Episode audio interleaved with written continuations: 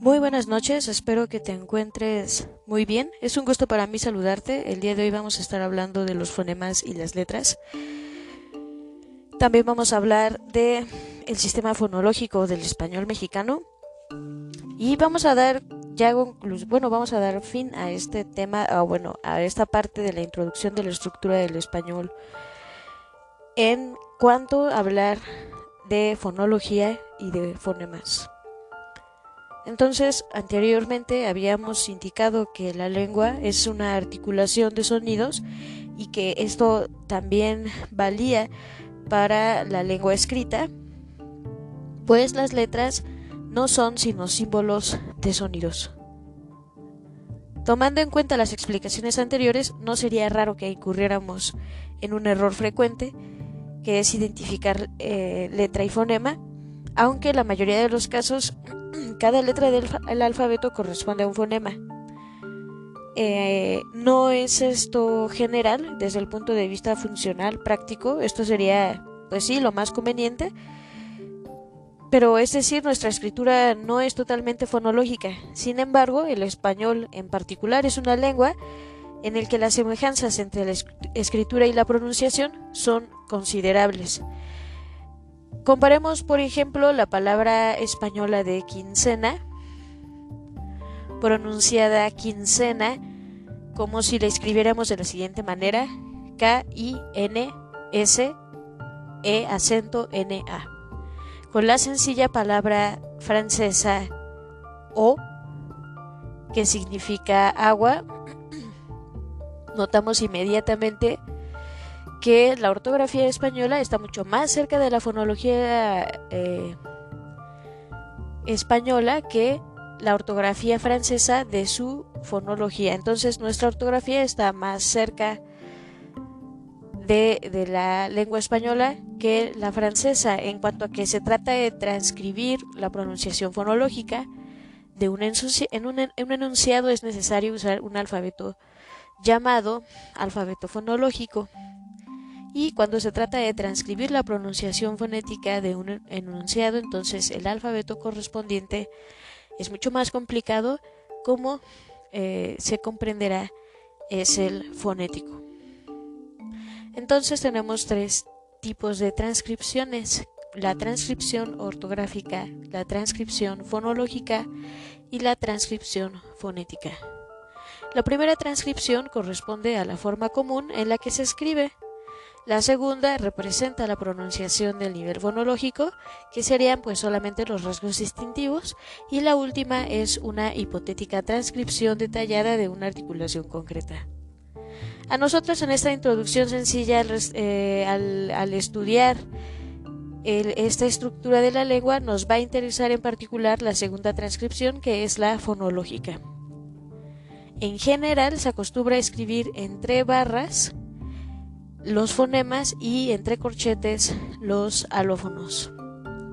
Es fácil hacer un contraste entre las letras de nuestro alfabeto y los fonemas de nuestro sistema fonológico, y digo nuestros en el sentido de español mexicano, pues como veremos hay diferentes sistemas fonológicos según se trate de diferentes regiones ortográficas, digo geográficas, dentro de la misma lengua española. La letra W no pertenece al sistema español, pues solo se usa en palabras prestadas por otras lenguas. La H tiene un simple valor ortográfico, pues no representa sonido alguno la letra X es una consonante doble, o sea que se suman dos fonemas que es X igual a KS. Es decir, que el español dispone de 30 letras, incluyendo la W, la L, la R, o bueno, la, sí, la R y la H para expresar solo 22 fonemas. Esta es sin duda la explicación de frecuentes errores ortográficos cuando escribimos nos induce a error el no disponer de un alfabeto ortográfico acorde con nuestro modo de pronunciar. El sistema fonológico del español mexicano. Conviene ahora detenernos a clasificar los fonemas del español, del español mexicano en particular, y clasificarlos en cierta medida para poder estudiar la estructura fonológica. Hemos explicado que la forma de distinguir un fonema de otro es por medio de sus rasgos distintivos. Algo que resulta fácil percibir es la diferencia entre un fonema vocálico y uno consonántico. Basta casi la intuición, eh, además de que desde niños nos han insistido en esta clasificación de las letras entre vocales y consonantes desde el punto de vista articulatorio la diferencia estriba en el que al pronunciar las vocales el aire no encuentra un obstáculo o un impedimento alguno. Por el contrario, la característica de la consonante es el establecimiento de un obstáculo en el franqueamiento de este obstáculo. Por, otra parte, las vocales son fonemas que, que pueden funcionar como centros de sílaba y las consonantes nunca. Entonces, ¿cuáles son los rasgos distintivos que nos permiten asegurar que las vocales son 5 y no 4 o 6, tendremos que imaginar un triángulo que va desde, los, eh, desde el paladar, desde los labios, mejor dicho, hasta el palatal o el paladar blando. En el que en el vértice izquierdo está ocupado por la I, que es la vocal palatal, o anterior, más cerrada que su compañera la palatal, la E, que, que en el vértice derecho encontramos la U, que es la vocal velar o posterior, que está más cerrada que la otra vocal velar o la O. En el vértice inferior tenemos la A, que sería la vocal central abierta, es decir, que los rasgos distintivos de las vocales se basan en un punto de la articulación, que el aire golpea el paladar duro, eh, palatales o anteriores, o el velo paladar, que serían los velares o posteriores, y la abertura de las mandíbulas al pronunciarlas muy abiertas, por ejemplo al decir la A, E, que serían abiertas, E, O, o cerradas y U. Gracias a estos rasgos distintivos, no confundimos un fonema vocálico con otros. Más compleja es la clasificación de los fonemas consonánticos. Hay que atender para ello a tres criterios de clasificación que mezclados nos permitan identificar los rasgos distintivos de cada fonema consonántico.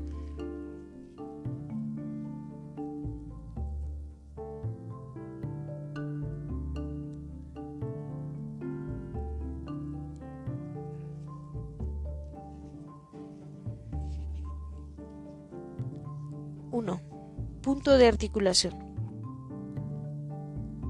Es el lugar y los órganos de la boca que empleamos para pronunciar las consonantes. Hay que distinguir un órgano activo en movimiento y un órgano pasivo. ¿Cuáles son los órganos activos? El labio inferior y la lengua. Los órganos pasivos son el labio superior, los dientes superiores, alveolos superiores, paladar duro y velo paladar. ¿Qué clases de fonemas tenemos? Fonemas bilabiales que se van a, llevar, eh, se van a ejecutar o se van a utilizar para la pronunciación el órgano activo del labio inferior y el órgano pasivo del labio superior. El fonema es B, M o P. La segunda clase es la labio dental, que para poder eh, pronunciarla empleamos el labio inferior como órgano activo y como órgano pasivo los dientes superiores.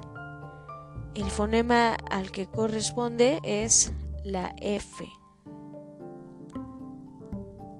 También tenemos los dentales, en el que el órgano activo es la lengua y a partir de aquí todos los demás también serán la lengua el órgano pasivo, en este caso, serían los dientes superiores para poder pronunciar el fonema de D o T. Están los alveolares, la clase de alveolares en el que usamos la lengua como órgano activo. órgano pasivo, paladar duro. Y los fonemas que podemos pronunciar a partir de esta combinación es S, L, N, R, C, Ñ y Y. Los palatales, lengua, paladar duro. Y los velares, lengua, velo del paladar, G, X y K. El segundo modo de articulación es la forma en que hacen contacto los órganos activo y pasivo. Hay que distinguir los fonemas fricativos, que es cuando los órganos se rozan uno con otros y estos fonemas serían V, S, D, F, G, X, L, Y. Los oclusivos, que son los órganos que están en contacto y la pronunciación resulta de la separación de estos órganos. Fonemas oclusivos B, D, G, P, K, T. Africados que se inician en oclusión y concluyen en fricación, recordando que fricación es rozar y oclusión es de estar juntos a separarse por ejemplo, fonemas africados C y ñ. Se inician eh, también los nasales. El aire tiene un escape por la nariz. En este caso, el, aire tiene escape por la nariz. Y estos fonemas son M, N y ñ. y los fonemas vibrantes, este modo de articulación, en el que la lengua golpea una o varias veces el paladar. Para ellos, los fonemas vibrantes son R y R. Nótese entonces que los fonemas B y D y G pueden ser oclusivos o fricativos, es decir, oclusivos que estén juntos y finalmente se separen, o fricativos que se rocen. En este caso, si la articulación de alguno de estos fonemas precede pausa o consonante nasal, se articulan como oclusivos. En cualquier otra posición, son fricativos. Nótese asimismo que el fonema ñ es siempre a la vez africado y nasal.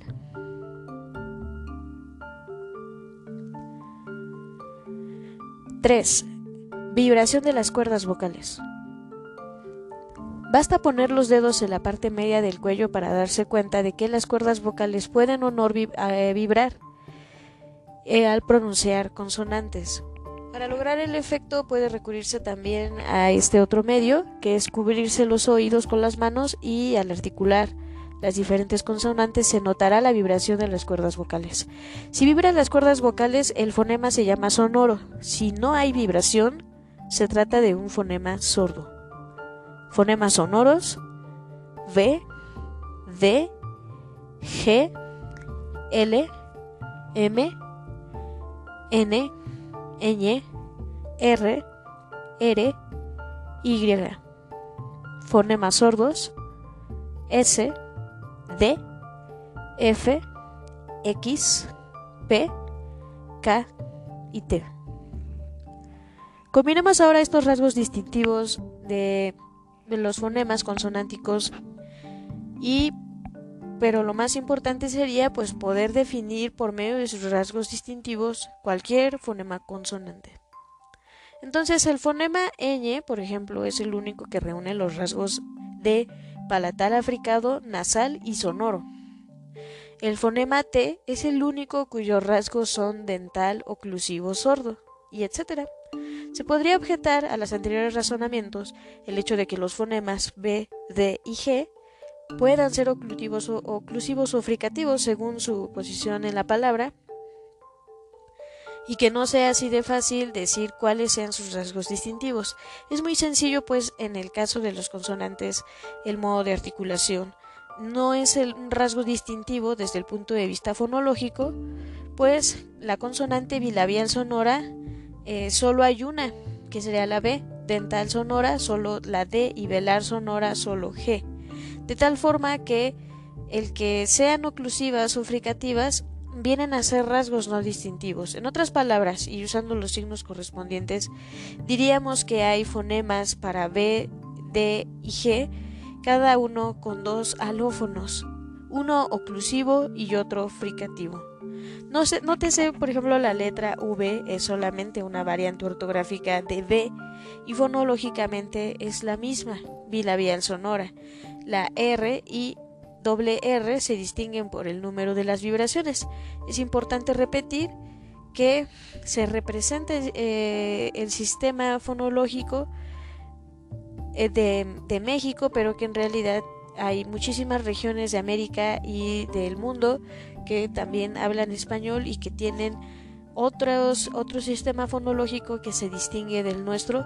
En, el ejemplo, por ejemplo, perdón, en el caso, por ejemplo, de eh, los 22 fonemas que tiene el español y que en algunas regiones cambia su pronunciación, por ejemplo en el caso de la S, en el, eh, eh, en el que de ser alveolar pasa a ser interdental y esto se puede ver por ejemplo en el español madrileño, en el español de Andalucía también, que, es muy frecuente que las S finales de la palabra se pierdan totalmente y las vuelve eh, singulares de esa población. Entonces el sistema fonológico, por ejemplo el de andaluz, cuenta con cinco fonemas más que nuestro sistema y pues esto no es más que una prueba más de que todo fonema tiene por objeto distinguir las palabras, que esto va a variar también eh, según el lugar geográfico donde se hable el español. Pues hasta aquí lo vamos a dejar en esta ocasión. Yo les agradezco muchísimo que me hayan escuchado. Espero que tengan una excelente noche y nos vemos. Hasta la próxima.